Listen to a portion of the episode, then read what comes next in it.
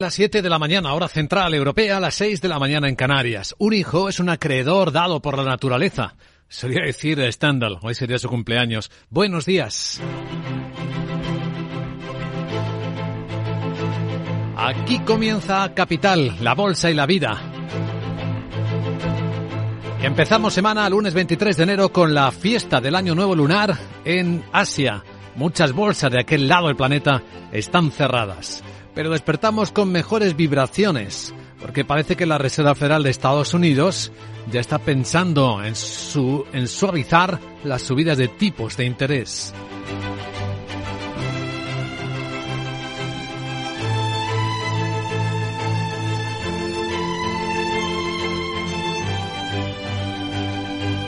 Capital, la Bolsa y la Vida, con Luis Vicente Muñoz.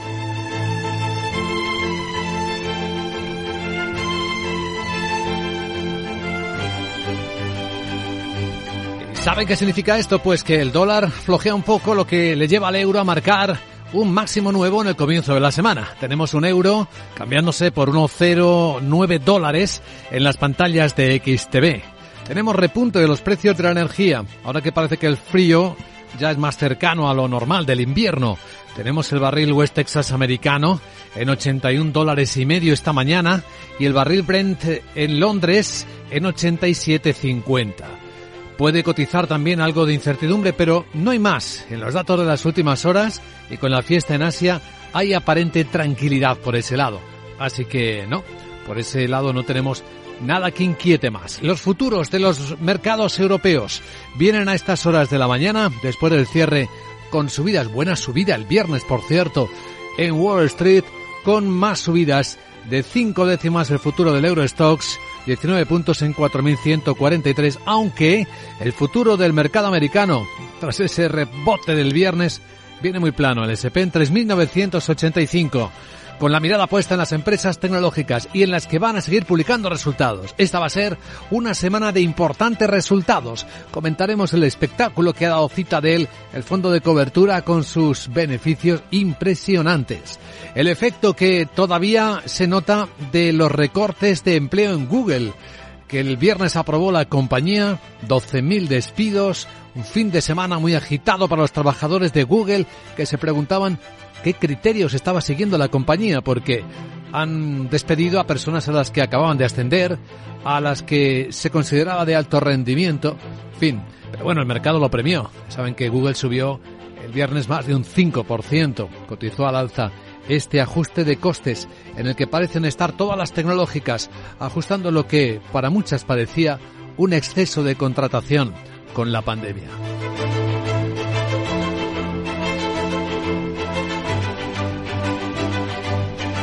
En clave geoestratégica, Ucrania sigue esperando si le envían o no los tanques que viene solicitando y después de declaraciones en una y en otra dirección de Alemania, el país finalmente sí que parece que va a permitir que otros países a quienes vendió su tanque Leopard se los cedan a, a Ucrania, pues es el caso de Polonia. Así que el canciller alemán Olaf Scholz lo que pide es tenemos que, que, temer que esta guerra continúe, decía, durante mucho tiempo y por eso es importante que Ucrania sepa que no aflojaremos nuestro apoyo y que seguiremos actuando mientras sea necesario. Pero también por este principio, que también nos ha conducido en el último periodo, sigue habiendo, sigue siendo importante para el futuro. Solo actuamos en estrecha coordinación con los demás.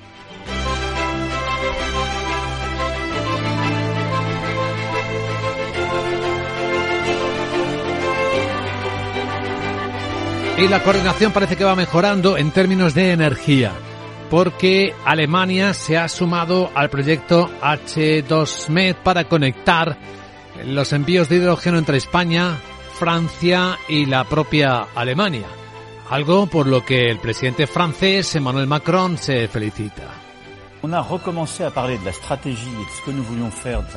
Quien recuerda que hemos empezado a hablar de una estrategia para lo que queremos hacer desde el punto de vista energético y sobre esto hemos respondido bien, como las infraestructuras, dijimos que necesitaríamos hidrógeno y es mucho más sencillo pasar por el Mediterráneo que ir de puerto en puerto y ahora lo ampliamos a nuestros amigos alemanes.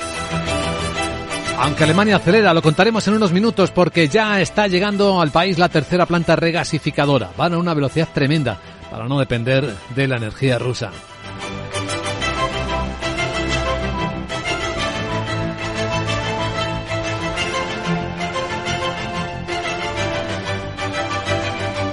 Para quienes se preguntan cómo ha ido Fitur, la Feria Internacional del Turismo Madrid, que acabó ayer, bien, 222.000 asistentes, sería una cifra eh, que iguala el récord histórico de hace dos años y prácticamente dobla la del año pasado. Lo que comentaba al final de la feria la directora de Fitur, María Valcarce, Hemos reunido 8.500 empresas de 131 países y con un crecimiento muy, muy fuerte respecto de la última edición. Hemos crecido un 32% en participación globalmente considerada y un 50% en participación internacional. ¿Da pistas sobre lo que espera España del turismo este año? Probablemente sí, hay demanda y también hay oferta, ya veremos. Hoy en clave de valor añadido vamos a examinar las perspectivas de la Cámara de España para este año 2023 que se presenta aparentemente tan borroso para tantos sectores. El director del Servicio de Estudios de la Cámara de España, Raúl Mínguez, estará con nosotros dentro de una hora comentando su visión. Y tras él entraremos en la gran tertulia de la economía. Hoy con Fernando Zunzunegui, María José Villanueva y Julián Salcedo a partir de las 8 y 20, 7 y 20 en Canarias, para dar contexto a las noticias que despiertan la economía y que presentamos a esta hora con Miguel San Martín.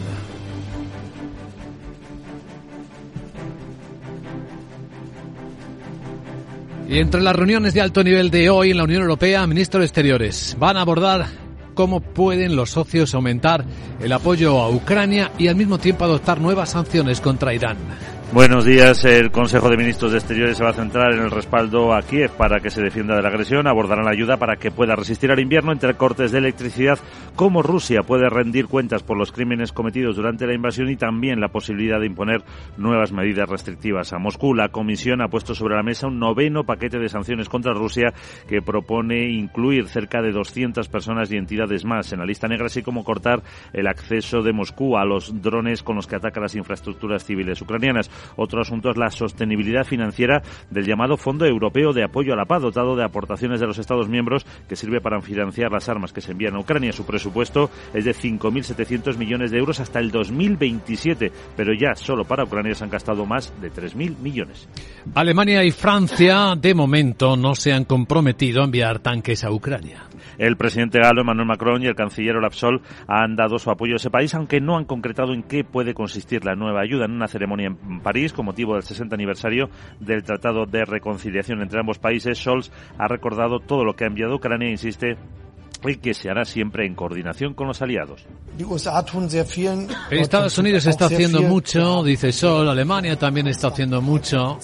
Hemos ampliado constantemente nuestros suministros con armas muy eficaces que ya están disponibles hoy en día. Y siempre hemos eh, coordinado estrechamente estas decisiones con nuestros aliados y amigos importantes, con Francia, por ejemplo, con Estados Unidos, con otros países importantes europeos y, por supuesto, con todos los que participan en este debate. Dentro de la coalición de gobierno de Alemania también hay diferencias. La ministra de Defensa anunció que permitiría que otros países como Polonia mandaran los tanques Leopard 2 a Ucrania, aunque poco después el titular de Defensa dijo que lo tenían todavía que estudiar. Por su parte, Emmanuel Macron reconoce dificultades para enviar los blindados. En cuanto a los eh, tanques Leclerc, que he pedido al ministro del Ejército que trabaje en ello, pero no se ha descartado nada, hay que evaluarlo colectivamente con tres criterios. Primero, como habíamos pedido, ¿cómo habíamos podido hacer desde el principio que no agrave la crisis? Siempre seguimos en esta línea. Eh, Después, que pueda aportar un apoyo real y efectivo a nuestros amigos ucranianos y para ello hay que tener en cuenta la capacidad de mantenerlos en condiciones operativas y el entrenamiento. Y la tercera era que no afectara a la seguridad propia de la defensa de Francia. El presidente de la Duma rusa advierte de que los suministros del momento de ataque a Ucrania provocarían una catástrofe global y que responderán con el uso de armas más potentes. Bueno, decisiones sí tomadas durante las últimas horas. Alemania se une junto a España, Francia y Portugal al proyecto H2ME del corredor submarino de hidrógeno verde entre Barcelona y Marsella. Que estará en funcionamiento en 2030 y se espera que sea capaz de transportar desde España 2 millones de toneladas de hidrógeno verde al año, lo que representará el 10% del total consumido por la Unión en 2050. Se estima que el 20% de toda la energía europea sea hidrógeno renovable. En esa misma cumbre, el presidente francés Emmanuel Macron se felicita de que Alemania también participe. Y recuerda que hay dos avances importantes en estas últimas semanas, dice el presidente francés, tener un enfoque común en términos de regulación, dar prioridad al hidrógeno bajo el carbono y actuar sobre nuestras diferentes opciones energéticas para defender con determinación una mayor producción europea de electricidad baja en carbono y también para producir hidrógeno. Y en segundo lugar, hemos decidido ampliar el proyecto H2Med, que gracias a la financiación europea une Portugal, España y Francia, y también en el corazón de esa estrategia del hidrógeno está Alemania. La incorporación de este país servirá para reforzar la seguridad y la autonomía energética de la Unión Europea, dice, y es un avance para que sea considerado estratégico y así poder recibir más financiación comunitaria. Hoy tenemos a la primera ministra italiana, Giorgia Meloni, en Argelia para consolidar la alianza energética con el país magrebí. Que ya ha sustituido a Rusia como su principal proveedor de gas durante dos días, Meloni buscará garantizar los compromisos que alcanzó su predecesor, Mario Draghi, que viajó el año pasado dos veces al país magrebí en plena crisis energética. También mantendrá encuentros bilaterales para aumentar la colaboración empresarial y el intercambio de innovación tecnológica. Italia ha conseguido reducir su dependencia de Rusia, de quien importaba el 40% de su gas y ahora es Argelia su principal proveedor. En clave política europea, o es hoy, este lunes, cuando el Consejo de Ministros de Francia va a aprobar el discutido proyecto de reforma de las pensiones. Que tiene efectivamente ese importante rechazo social y de toda la oposición al aumentar la edad de jubilación de 62 a 64 años. A continuación, la propuesta tendrá que ser debatida y votada por la Asamblea Francesa, donde el partido de Macron, sin mayoría absoluta, cuenta con los votos de los conservadores para sacarla adelante tras las huelgas del jueves. Este sábado fueron miles de jóvenes los que se manifestaron en París en contra del proyecto. Macron mantiene que el régimen de jubilación actual es deficitario y no tiene perspectiva de mejora a corto plazo. Mientras tanto, en España, los sindicatos de la Inspección de Trabajo y Seguridad Social han convocado para hoy concentraciones en las puertas de sus centros de trabajo. Previas a la segunda jornada de huelga del próximo miércoles 25, las ocho organizaciones sindicales convocantes señalan que con estas concentraciones buscan poner de manifiesto el rechazo de la plantilla a la incapacidad del gobierno de reforzar este organismo. Reclaman que cumpla con el acuerdo para reforzar lo que se alcanzó ya en julio del 21, tras la de pasado mañana y otra huelga convocada más el próximo 22 de febrero. Bueno, también UGT ha convocado para este lunes eh, una eh, concentración contra la sede en la sede del Banco de Santander para rechazar la compensación de la subida salarial pactada. Este sindicato se suma a las reclamaciones eh, que Comisiones Obreras llevó también a realizar esta organización a realizar paros el pasado 12 de enero. Ambos sindicatos piden al banco que la subida salarial del 4,5% pactada para 2023 no se compense a través de los complementos voluntarios. De hecho, las principales entidades asociadas a la AEB han anunciado que ni absorben ni compensan la subida o que al menos se garantiza un incremento mínimo. Sin embargo, el Santander sí había decidido aplicar íntegramente la cláusula de compensación y absorción que recoge en el convenio colectivo de banca desmarcándose del resto de entidades. En el balance de Fitur, pues 222.000 asistentes, cifra que igual a la de 2020, pero dobla a la del año pasado. La Feria Internacional de Turismo ha acogido 136.000 profesionales, un 68% más que el año pasado, mientras que en las dos jornadas abiertas a todo el público se han contabilizado cerca de 90.000 visitantes, lo que triplica el dato de hace un año. La directora de Fitur, María Valcarce, ha destacado la participación internacional.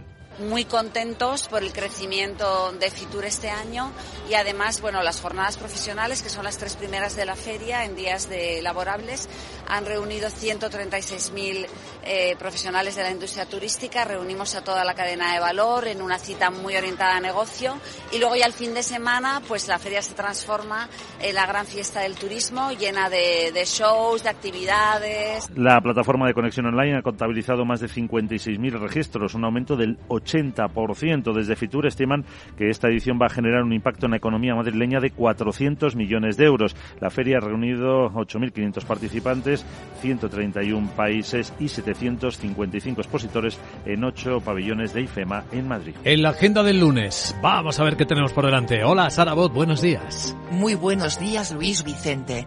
Ya es lunes y con este frío ya he gastado más batería que alguno que yo me sé en todo el fin de semana. Vaya. Bueno, hoy empiezo en Alemania porque el Bundesbank publica su informe de enero y habrá subasta de deuda a tres y nueve meses. También emite deuda Francia. El Banco de España publica cifras de morosidad de la banca al finalizar noviembre. Eurostat ofrece datos de deuda y déficit público de la Unión Europea y la eurozona del tercer trimestre del año pasado. En la zona euro se divulga la confianza del consumidor de la zona euro de enero, y esta tarde, la presidenta del BCE, Christine Lagarde pronuncia un discurso en la recepción anual de la Deutsche Börse, para los que no saben idiomas como tú que sepas que es la bolsa alemana. Ah. Bueno, hoy es otro de los días internacionales que hoy celebran los humanos y que está especialmente enfocado en la Sarita. ¿Sabes cuál puede ser? ¿Cuál? Ahí va la pista. A ver.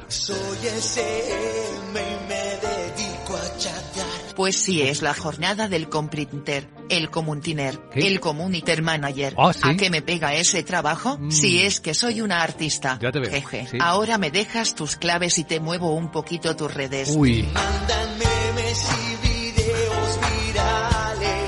¿A que te fías de mí? Sí, Chao. completamente. Pero espera un momento. Antes vamos a ver qué está pasando en Capital Asia, que aunque sea fiesta Año Nuevo Lunar, sí que hay algunas historias que contar.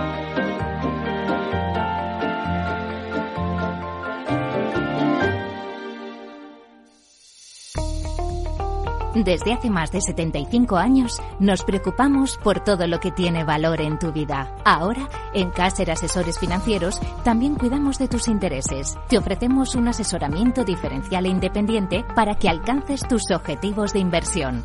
Caser Asesores Financieros, seguros de tu inversión. Contacta con nosotros en info arroba caserasesoresfinancieros.es o en el 91 762 3442.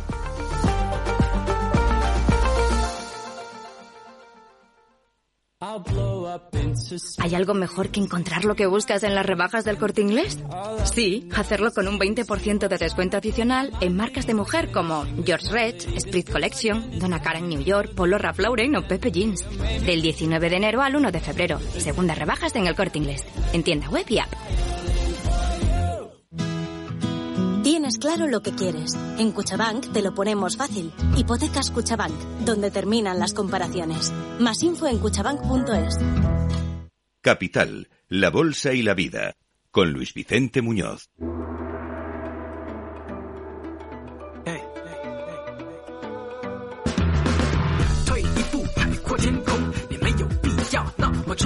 Capital Asia, por cierto, feliz año nuevo del conejo, que acaba de comenzar. En China hay fiesta, en buena parte de los mercados asiáticos también, así que hay pocas bolsas abiertas y activas a estas horas eh, en el planeta.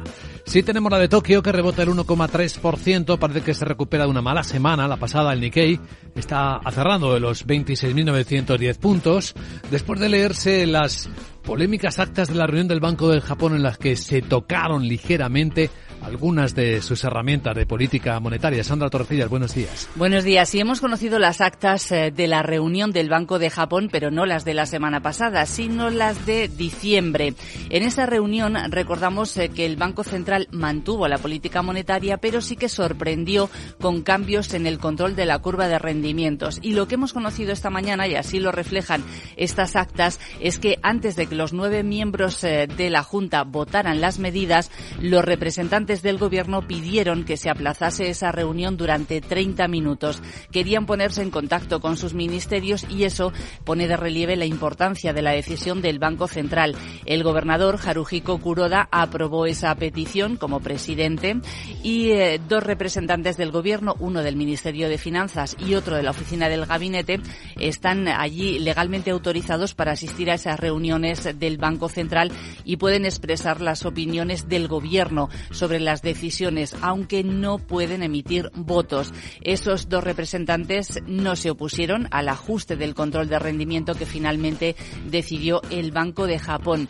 Es poco frecuente que esto suceda, que los representantes del Gobierno pidan un aplazamiento en las reuniones y solo ocurre en momentos de decisiones clave como un cambio en política monetaria. Por ejemplo, el Gobierno se le concedió un aplazamiento durante una reunión cuando el Banco de Japón introdujo tipos de interés negativos y eso fue en enero de 2016. Por cierto, ¿sabemos ya quién va a sustituir al gobernador del Banco Central japonés, al señor Kuroda? Pues no, pero no nos queda mucho ya para saberlo porque el, primer ministro japonés Fumio Kishida ha dicho este domingo en una entrevista eh, a preguntas recurrentes eh, del periodista eh, que nombrará al nuevo gobernador el mes que viene, en febrero. Y no ha dado más detalles, pero bueno, tampoco podría tardar muchísimo más porque el mandato de Kuroda finaliza el 8 de abril y el mandato de los dos subgobernadores que también tienen que ser sustituidos finaliza el 19 de marzo. Los tres nombramientos tienen que ser aprobados eh, por las dos cámaras del Parlamento. Hay pocas bolsas abiertas en Asia. India está subiendo seis décimas,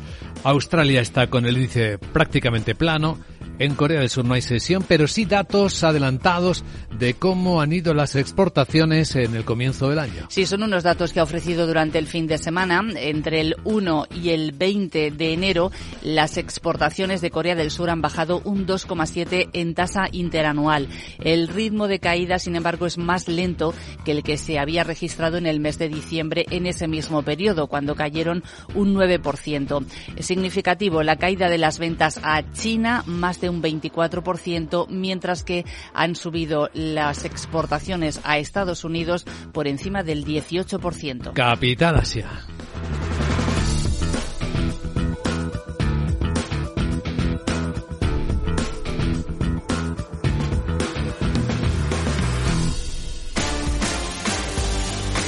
Historias de la mañana en Capital Radio. Arrancamos una semana que va a estar protagonizada por resultados empresariales. Y hay algunos eh, fascinantes que forman parte de la actualidad de esta mañana del lunes. El año 2022 ha sido terrible para la mayor parte de los inversores, pero para algunos hedge funds, para algunos fondos de cobertura, ha sido espectacular. Bueno, al menos para uno que se llama Citadel. Laura Blanco, buenos días. Buenos días, Luis Vicente Citadel, el fondo de cobertura Hedge Fund, fundado por Ken Griffin en los 90. Griffin, un tiburón.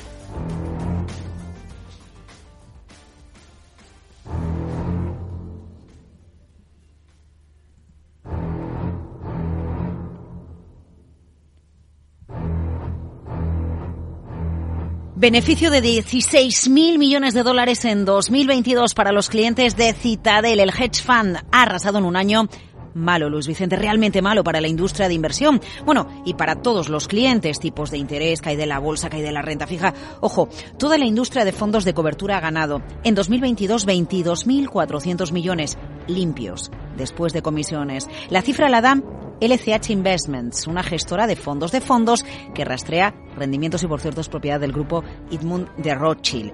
La cifra de ganancia de LCH Investment atribuye a Citadel esos 16.000 millones de beneficio y esto hace que supere la mítica cifra de beneficio que John Paulson generó en el año 2007 apostando contra la subprime. Además, con esta cifracita de él se queda como el primer fondo del mundo por delante de Bridgewater de Ray Dalio, que ha ganado mucho menos, 6.200 millones. 16.000 millones de beneficio neto en Citadel. Pero ojo, el bruto son 28.000 millones. Esto significa que ha cobrado a sus inversores en torno a 12.000 millones en gastos y tarifas. Citadel administra 54.000 millones de dólares en activos, rendimiento de uno de sus principales fondos de cobertura, de sus hedge funds, llamado Wellington, 38%. Y te estarás preguntando, ¿la foto de Citadel es la misma para toda la industria de la gestión de fondos de inversión, de los fondos de cobertura? Pues no, porque si dejamos de lado a los grandes fondos de cobertura, los pequeños hedge funds han perdido muchísimo dinero. De hecho, el año 2022 para los hedge funds ha sido el peor desde el ejercicio 2016. Bueno, Citadel arrasa, pero la industria vive su peor año de los últimos seis. De hecho, los principales gestores de fondos de hedge funds, de fondos de cobertura, han ganado en todo el año 22.400 millones. En 2021 ganaron más de 65.000 millones. Un año malo, un año negro para la industria de los hedge funds con alguien que sale victorioso y hace historia. Citadel. Ken Griffin consigue hacer caja y ganar 16.000 millones de dólares.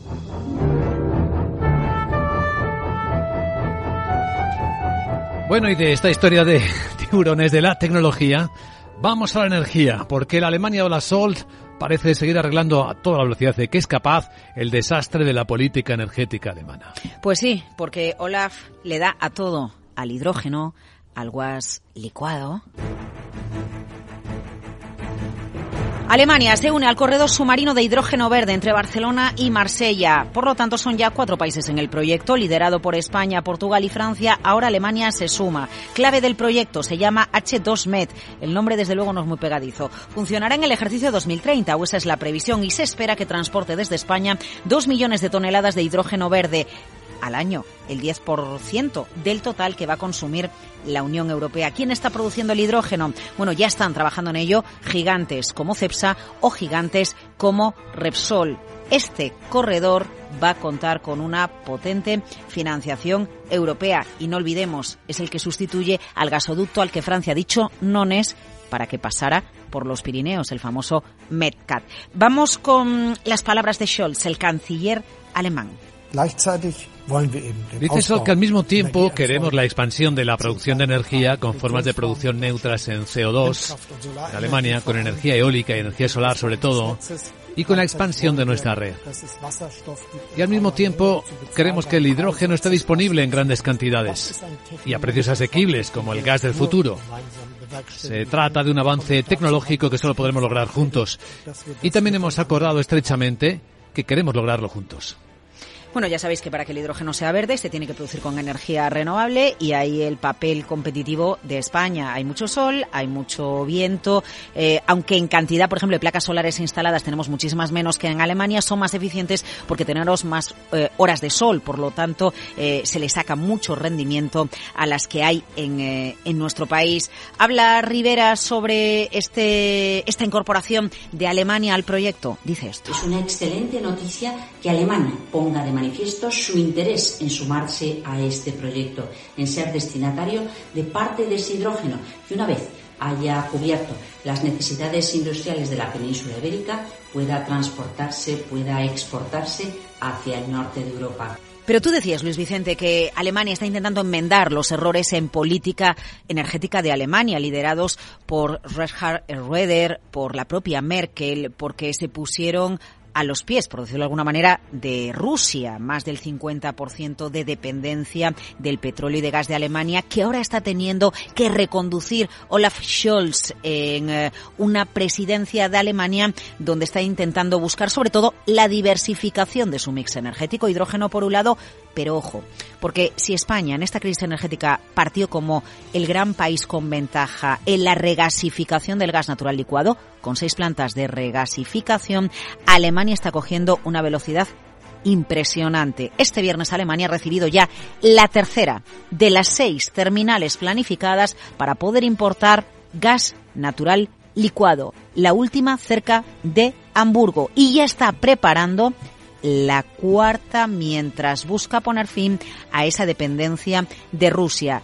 Seis plantas regasificadoras, ya lleva tres, va para la cuarta y no se cumple ni un año del inicio de la guerra. Alemania acelera en la diversificación de su mix energético. Y algunos apuntes rápidos del movimiento enorme que se está produciendo en las empresas tecnológicas americanas. El viernes hablábamos del recorte de empleo en Google y hoy de quién hablaremos. Pues hablaremos de Spotify después de que todo el fin de semana Bloomberg haya incidido que va a ser una de las empresas que suba a sumar a la ola de despido. 12.000 en Google barra Alphabet, 10.000 eh, en Microsoft, 18.000 en Amazon. ¿Recuerdas eh, los 8.000 en Salesforce, el 10% de la plantilla? Pues ojo a esta compañía de software en la nube porque hemos conocido que el activista Elliot Management ha entrado en el capital de Salesforce. Cuando un activista entra en el capital de una campaña, suele ser muy cañero con las exigencias de rendimiento de cada una de las estrategias.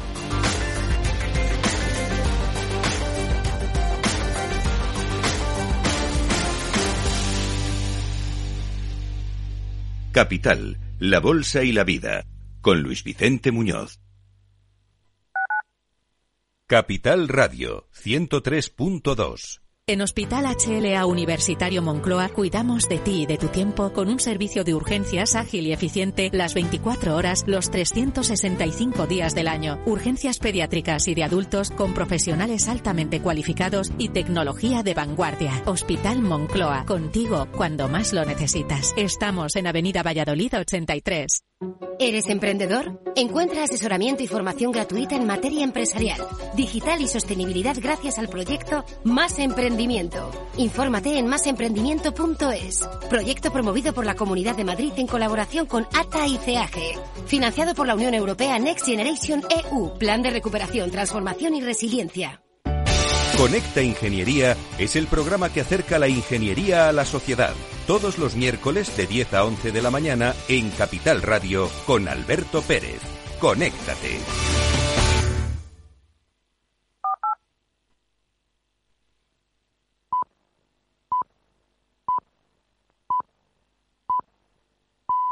Son las siete y media de la mañana, hora central europea, las seis y media en Canarias. El coraje consiste en saber escoger un mal menor, por más horrible que pueda parecer. Solía decir Stendhal, que hoy cumpliría años. Buenos días.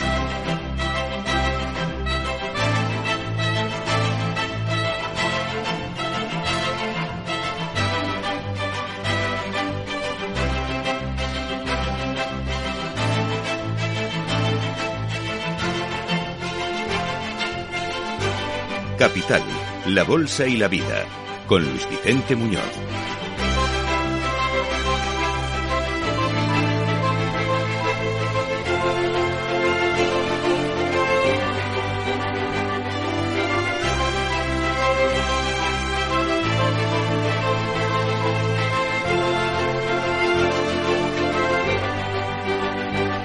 Lunes 23 de enero, comenzamos semana con fiesta en la mitad de Asia, año nuevo lunar chino, año nuevo del conejo, que vaya bien. Vamos a ver si el 2023 va aclarando la perspectiva, porque empiezan a moverse cosas. En Estados Unidos y después de las declaraciones de uno de los gobernadores de la Fed, la posibilidad de que las próximas subidas de tipos de interés sean ya de 25 puntos básicos, menos agresivas, porque los indicadores son mixtos. Hoy no tenemos muchos, quizás apenas en Corea del Sur una caída de las exportaciones del 2,7% que muestran cómo China sigue siendo, ofreciendo una demanda bastante floja. Aunque hoy estén de fiesta, sigue siendo la recuperación de China el principal catalizador de lo que pueda crecer el planeta en este año 2023. De momento tenemos delante de nosotros un tono precavido en las bolsas. Y eso que el viernes cerraron con recuperación de la tecnología en Wall Street como veremos en nuestro informe de mercados de hoy. Los futuros europeos vienen rebotando cuatro décimas. El futuro del Eurostox, 4.143. El futuro americano no. Está incluso bajando tres puntos, no es ni una décima. El SP en 3.985. Se ha quedado ahí por debajo de los 4.000. Hay movimiento en las divisas ante esta expectativa de moderación de subida de tipos en Estados Unidos. Está permitiendo al euro ir más arriba contra el dólar. Ahora mismo en las pantallas de XTV roza el euro 1,09 dólares. Aunque hablando de divisas, la historia más curiosa es que Argentina y Brasil van a ver si pueden poner en marcha una moneda sudamericana, aunque no lo prevén a corto plazo.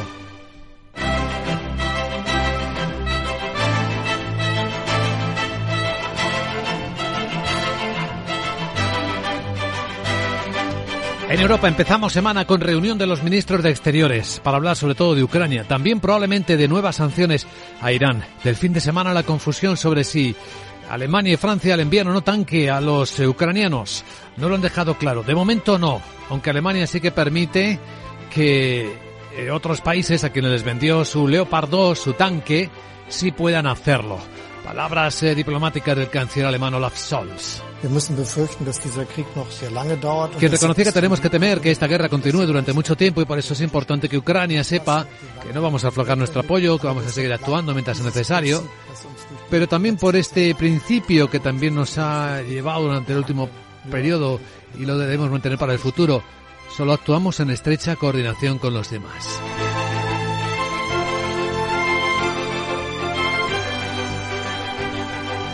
En energía poco a poco se van coordinando los países europeos, poco a poco. De momento con el proyecto de hidrógeno H2Med al que se suma Alemania, por lo que se felicita junto con España y Portugal Francia. Dice Emmanuel Macron, el presidente francés, que empezamos a dar una estrategia para lo que queremos hacer desde el punto de vista energético y sobre esto hemos respondido bien como en las infraestructuras. Dijimos que necesitaremos hidrógeno y es mucho más sencillo pasar por el Mediterráneo que ir de puerto en puerto. Y ahora lo ampliamos a nuestros amigos alemanes.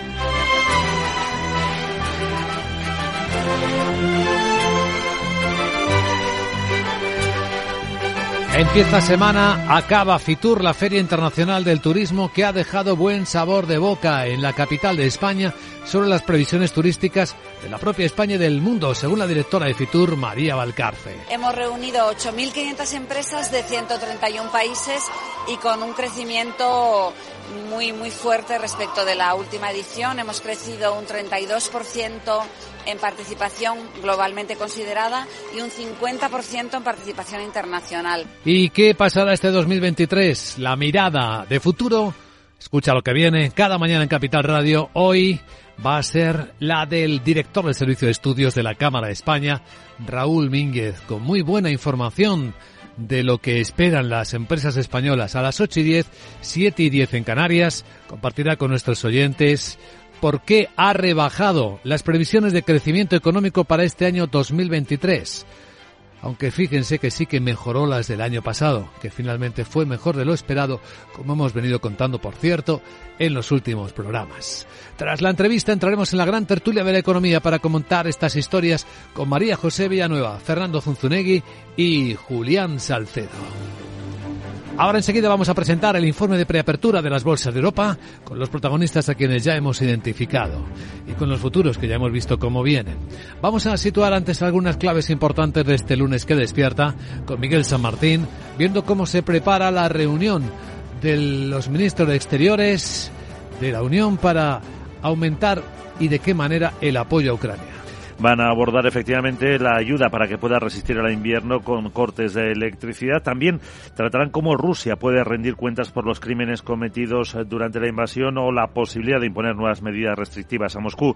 La Comisión ha puesto sobre la mesa un noveno paquete de sanciones que propone incluir cerca de 200 personas y entidades más en la lista negra, así como cortar el acceso de Moscú a los drones con los que ataca las infraestructuras eh, civiles. Otro asunto es la sostenibilidad financiera del Fondo Europeo de Apoyo a la dotado con aportaciones de los Estados miembros que sirve para financiar estas armas que se están enviando a Ucrania. Su presupuesto, 5.700 millones de euros hasta el 2027, pero ya solo para Ucrania se han gastado más de 3.000 millones. Y a estas horas en las que hablamos, Alemania y Francia no se han comprometido aún a enviar tanques a Ucrania. El presidente galo Emmanuel Macron y el canciller alemán Olaf Scholz han dado su apoyo a este país, pero no han concretado en qué puede consistir la nueva ayuda. En una ceremonia en París, con motivo del 60 aniversario del Tratado de Reconciliación entre ambos, Scholz ha recordado todo lo que ha enviado Ucrania e insiste en que además se hará siempre en coordinación con los aliados. Estados Unidos está haciendo mucho, recuerda Scholz, Alemania también lo está haciendo. Hemos ampliado constantemente nuestros suministros con armas muy eficaces que ya están disponibles y siempre hemos coordinado estrechamente estas decisiones con todos nuestros aliados e amigos importantes como Francia o Estados Unidos, con otros países importantes de Europa y por supuesto con todos los que participan en este debate. Pero dentro de la propia coalición de gobierno en Alemania hay diferencias. La ministra de Defensa anunció que permitiría que otros países como Polonia mandaran esos tanques Leopard 2 a Ucrania, pero poco después el titular de Defensa dijo que lo tienen que estudiar. Por su parte, Macron reconoce dificultades para enviar los blindados. Dice Macron que en cuanto a los carros de combate de Leclerc, he pedido al ministro del Ejército que trabaje en ello, pero no se ha descartado nada. Hay que evaluarlo colectivamente con tres criterios. Primero, como hemos podido hacer desde el principio, que no agrave la crisis, siempre seguimos en esta línea. Segundo, que pueda aportar un apoyo real y efectivo a nuestros amigos ucranianos y para ello hay que tener en cuenta la capacidad de mantenerlos en condiciones operativas y también el entrenamiento.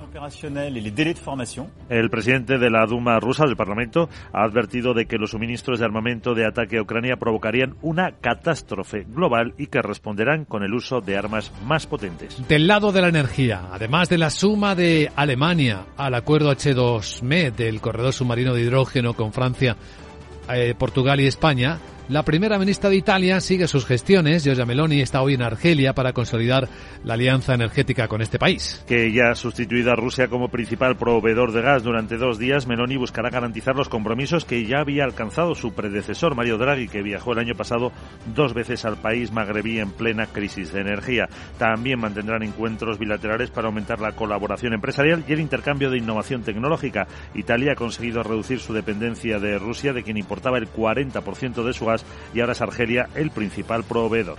Y atención porque es hoy cuando en Francia el Consejo de Ministros va a aprobar el discutido proyecto, contestado proyecto de reforma de las pensiones. Que tiene un importante rechazo social y de toda la oposición, a aumentar la edad de jubilación de 62 a 64 años. Después, la propuesta tendrá que ser debatida y votada en la Asamblea Francesa, donde el partido de Macron no tiene mayoría absoluta, pero sí cuenta con los votos del Partido Conservador para sacarlo adelante. Tras las huelgas del jueves, este sábado fueron miles de jóvenes los que se manifestaron en París en contra del proyecto. Macron mantiene que el régimen de jubilación actual es deficitario y no tiene perspectiva de mejorar a medio plazo. Mientras tanto, hoy en España los sindicatos de la Inspección de Trabajo y Seguridad Social han convocado concentraciones en las puertas de sus centros de trabajo. Lo hacen antes de la jornada de huelga convocada para pasado mañana miércoles. Las ocho organizaciones sindicales ah, señalan que con estas concentraciones lo que buscan es poner de manifiesto el rechazo de la plantilla, la incapacidad del gobierno de reforzar este organismo. Reclaman que cumplan con el acuerdo que se alcanzó en julio de 2021. Tras la de pasado mañana, hay otra jornada de huelga convocada para el 22 de febrero. Bueno, veamos ya la agenda del lunes.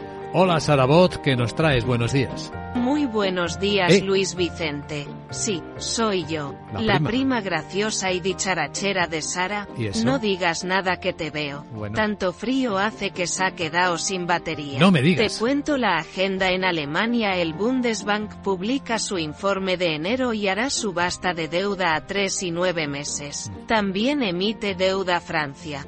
El Banco de España ofrece cifras de morosidad de los bancos al finalizar noviembre. Eurostat publica datos de deuda y déficit público de la Unión Europea y la eurozona del tercer trimestre del año pasado. En la zona euro se divulga la confianza del consumidor de la zona euro de enero. Y esta tarde, la presidenta del BCE, Christine Lagarde pronuncia un discurso en la recepción anual de la Deutsche Börse. Vale. Mi prima estaba fatal. Ya. Se le ha olvidado felicitar a los chinos por su año nuevo. Ya veo. Pero, ¿Qué? yo te pregunto, ¿Qué? ¿sabes qué año celebran? En- Supongo que no. No. Escucha.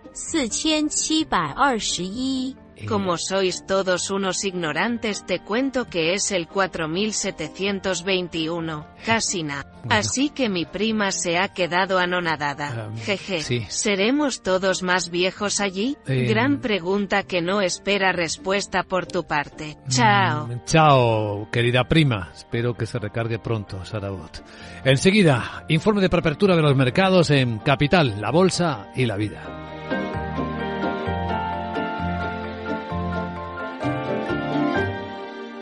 Química y con 70 doctorándote en zooarqueología. ¿Qué te queda por descubrir? Mi propia vida, seguir viviéndola. ¿Tú también quieres hacer cosas increíbles en tu jubilación? Mafre presenta el programa Tu Futuro, la gestión de planes de pensiones que se adapta a ti ahora hasta con un 4% de bonificación por traslado. Consulta condiciones en tu oficina Mafre o en mafre.es.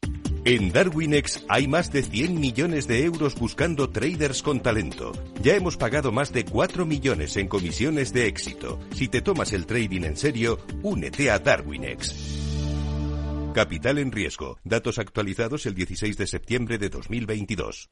Este invierno en Repsol queremos que sigas ahorrando en carburante. Por eso sigue disfrutando de un descuento de 10 céntimos por litro al pagar con Wilet sin límite de litros ni de importe. Si todavía no tienes Wilet, descárgatela ahora y empieza a ahorrar. Ven a nuestras estaciones de servicio y aprovecha este descuento hasta finales de marzo. Más información en Repsol.es.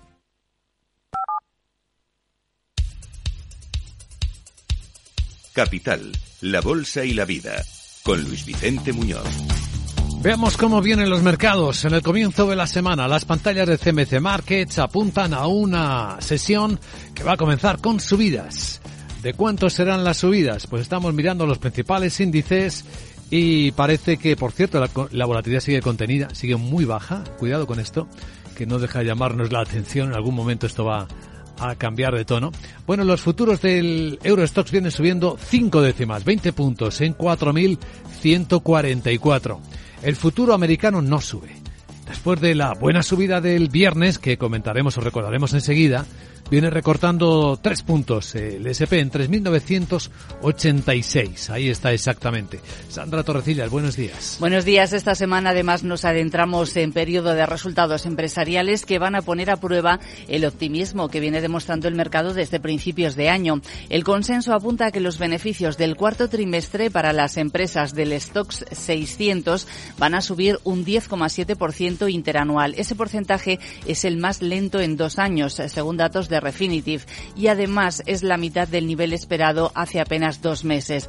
Y si se excluye el sector energético, el crecimiento será del 4,5%. En cuanto a los ingresos, se espera que aumenten un 4%, el dato más débil desde el primer trimestre de 2021. Además, esta semana vendrá marcada por las referencias macroeconómicas significativas, como señala Ramón Forcada, director de análisis de Bankinter. Tenemos macro en general, que parece que los desenlaces van a ser buenos, de macro aceptable o buena, de todo tipo, de pedidos de bienes duraderos, de confianza al consumidor en la eurozona, de PIB americano, el primer registro del cuarto trimestre, que podía ser más 2,6, por ejemplo, que es un dato muy bueno, ¿no?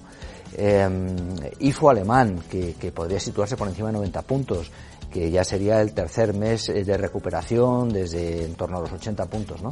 Datos positivos que, según el analista, no tienen por qué ser bien acogidos por el mercado, ya que la Fed y el Banco Central podrían pensar que tienen que subir los tipos de interés más de lo que el mercado descuenta.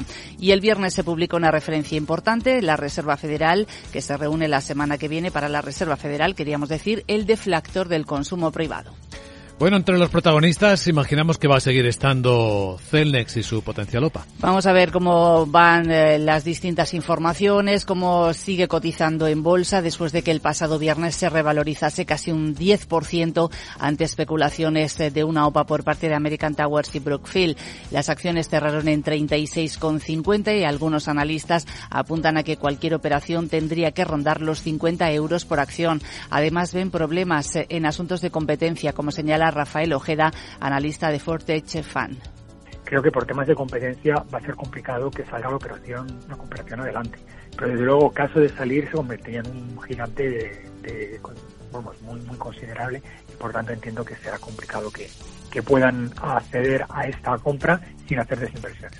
Además, el gobierno español tiene derecho a veto, según el blindaje antiopas a empresas estratégicas que está en vigor hasta finales de 2024. Esta mañana RBC acaba de bajar la recomendación de Celnex desde sobreponderar a igual que el mercado y le baja el precio objetivo desde 43 hasta 40 euros por acción. Recomendaciones de hoy.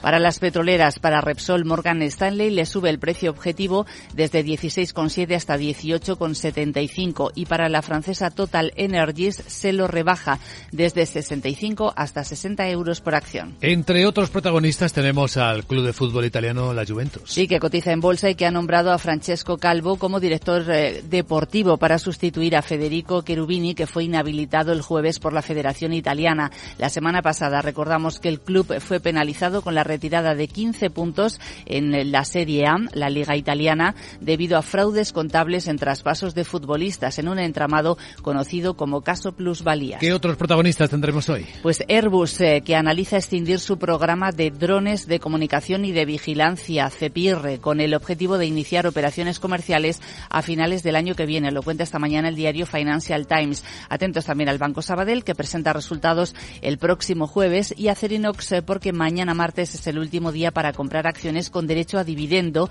de 0,30 euros brutos por acción que se abonará el viernes. Y a continuación, claves con perspectiva de Wall Street.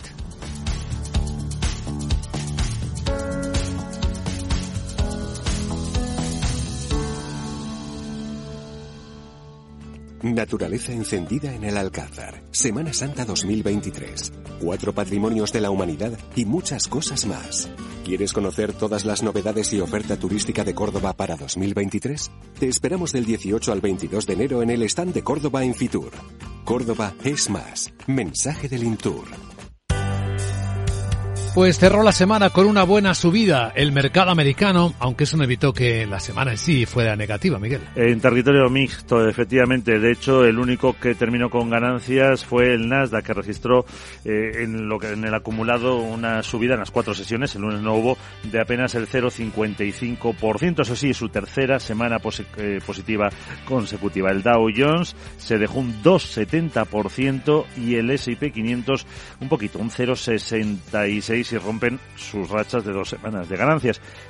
unas eh, acciones que han estado bajo presión porque los resultados empresariales para el último trimestre del 22 han pintado una imagen mixta de la economía estadounidense. Una semana con no demasiadas referencias. Hoy lunes apenas subasta tres y seis meses. Mañana martes conoceremos el índice Rebook de ventas minoristas y PMIs, el manufacturero, el compuesto y el de servicios. Se prevé que los tres sigan en contracción entre 45 y 46 eh, puntos. Para el miércoles tenemos inventarios de petróleo y de, destilados y el jueves ese día la atención de los inversores estará puesta en la publicación del PIB del cuarto trimestre. El consenso de los analistas estima una moderación del crecimiento de la economía de Estados Unidos hasta el 2,9% anualizado tras situarse en el 3,2% en el tercer trimestre. El viernes tendremos eh, datos de ingresos y gastos personales del mes de diciembre. Ahora veamos eh, cómo se van acercando al cierre las bolsas de Asia que están abiertas.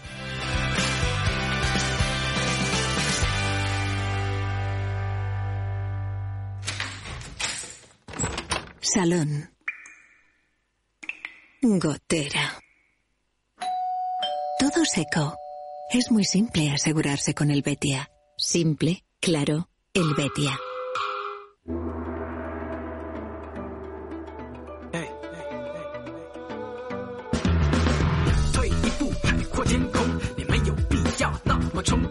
Estamos en plena fiesta del año nuevo lunar chino, el año del conejo, y eso mantiene cerradas a las bolsas no solo de China continental, sino también de otros países asiáticos como Corea del Sur. Las bolsas que están abiertas están en tono positivo.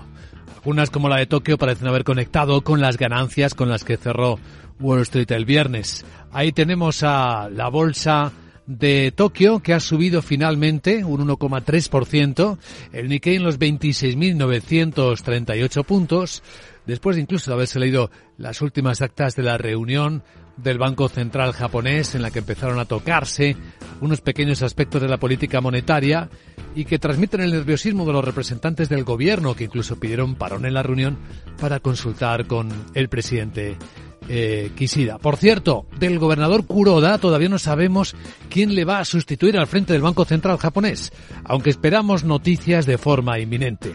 En el resto de Asia, eh, Corea del Sur, como decíamos, está cerrado, pero el gobierno sí que ha publicado algunos datos que informan cómo ha empezado el año en esta potencia exportadora, con caídas en las exportaciones del 2,7%, lecturas entre el 1 y el 20 de enero caen a menos ritmo que en diciembre, pero siguen cayendo. Y sobre todo a China, que es su principal cliente. Cerca del 24% más incluso cayeron en estos días, aunque claro, también se nota la festividad del Año Nuevo Lunar. A Estados Unidos, sin embargo, mejoraron un 18%. De las pocas bolsas que están abiertas en Asia, tranquilidad, subidas ligeras en las bolsas de India de 4 o 5 décimas y Australia está prácticamente plana.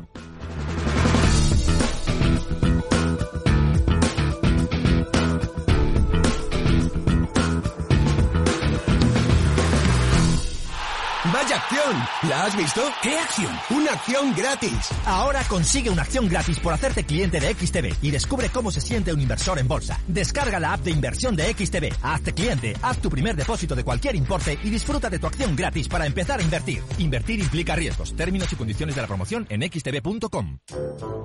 Bueno, enseguida vamos a ver la prensa financiera del mundo. Saben que el presidente de Estados Unidos, Joe Biden, sigue con problemas por los documentos clasificados que siguen hallándose en su domicilio particular, los hallados el viernes. Vamos a comentarlo con nuestro abogado Arcadio García Montoro. Buenos días, abogado.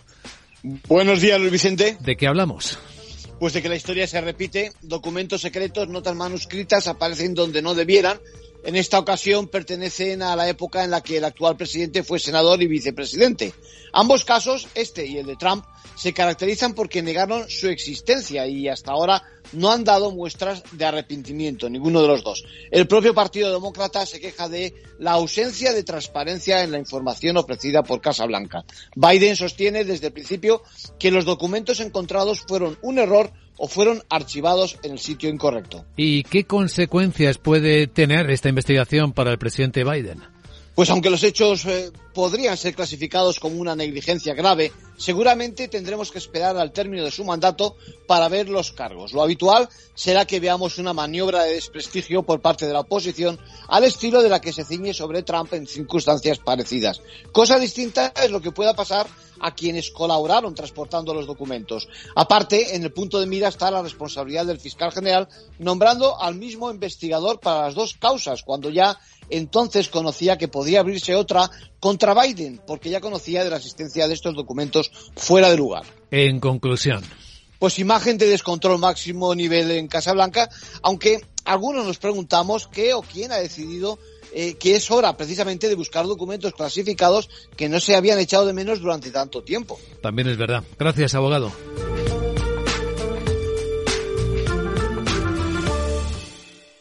CaixaBank patrocina este espacio. Sí, esta historia está en la portada del Wall Street Journal que cuenta cómo se han descubierto en serie más documentos clasificados que empañan la gestión del presidente, el inquilino de la Casa Blanca. Las autoridades se incautaron de seis documentos clasificados después de que el Departamento de Justicia allanara la casa del presidente Biden en Delaware el pasado viernes más documentos, por lo tanto, que se suman a los encontrados previamente. El diario americano, sin embargo, en clave económica destaca que la Reserva Federal ya establece un curso eh, para un aumento de tipos de interés más moderado. Los funcionarios podrían comenzar las deliberaciones en su próxima reunión sobre si empezar a pausar los tipos esta primavera o cuándo empezar a hacerlo. Entre otras historias, eh, habla de que el fondo Elliott Management ha tomado una gran participación en Salesforce. El inversor activista tiene una participación multimillonaria ya en el proveedor de software empresarial, cuenta en exclusiva este diario, que también habla de cómo los recortes de precios de los automóviles de Tesla han empezado a ejercer presión sobre los rivales.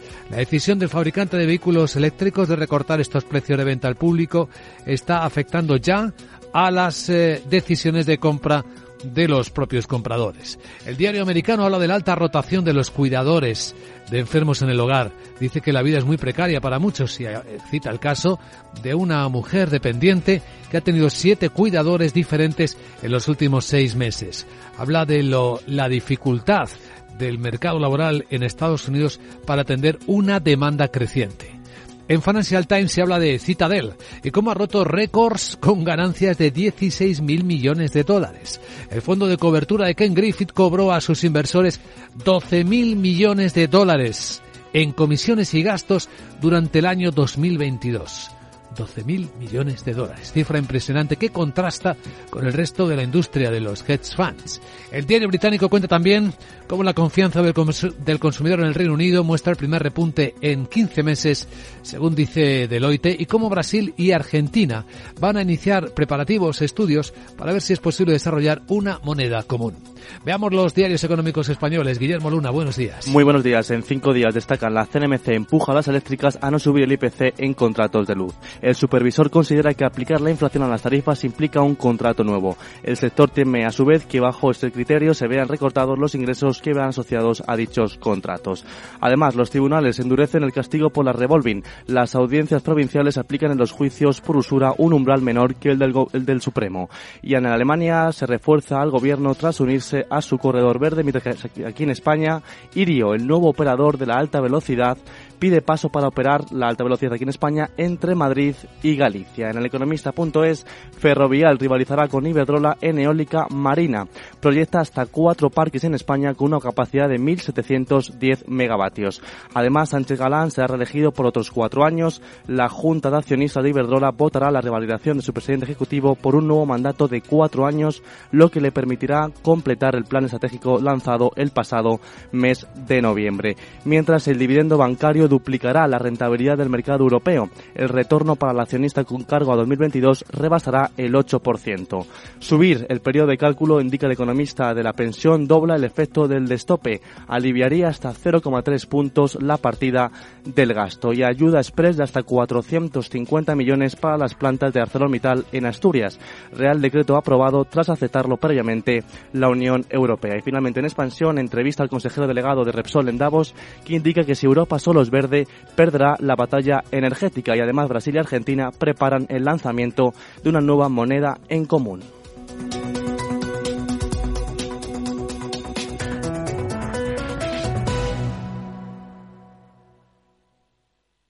CaixaBank ha patrocinado este espacio. Capital Radio 103.2 esto te estás perdiendo si no escuchas a Rocío Arbiza en Mercado Abierto. Mario Waits, profesor de ESIC y ex consejero del Fondo Monetario Internacional. Llueve sobre mojado, porque antes del conflicto ya el tema de la política monetaria venía muy expansiva, lo que llamamos nosotros la fiesta party pachanga en el Banco Mundial, emitir mucho dinero, y ya llevamos mucho tiempo, con lo cual veníamos con una inflación altísima antes del conflicto. Imagínense que a partir de ahora, con la subida de la energía, yo siempre explico a mis alumnos que si hay algo que afecta muchísimo la inflación es el petróleo, ¿no? Porque afecta al transporte y afecta a todos los derivados, ¿no? Fertilizantes, plásticos, pintura. O sea que si sube el precio del pollo no pasa nada, pero si sube el precio del petróleo sí. Mercado Abierto con Rocío Arbiza.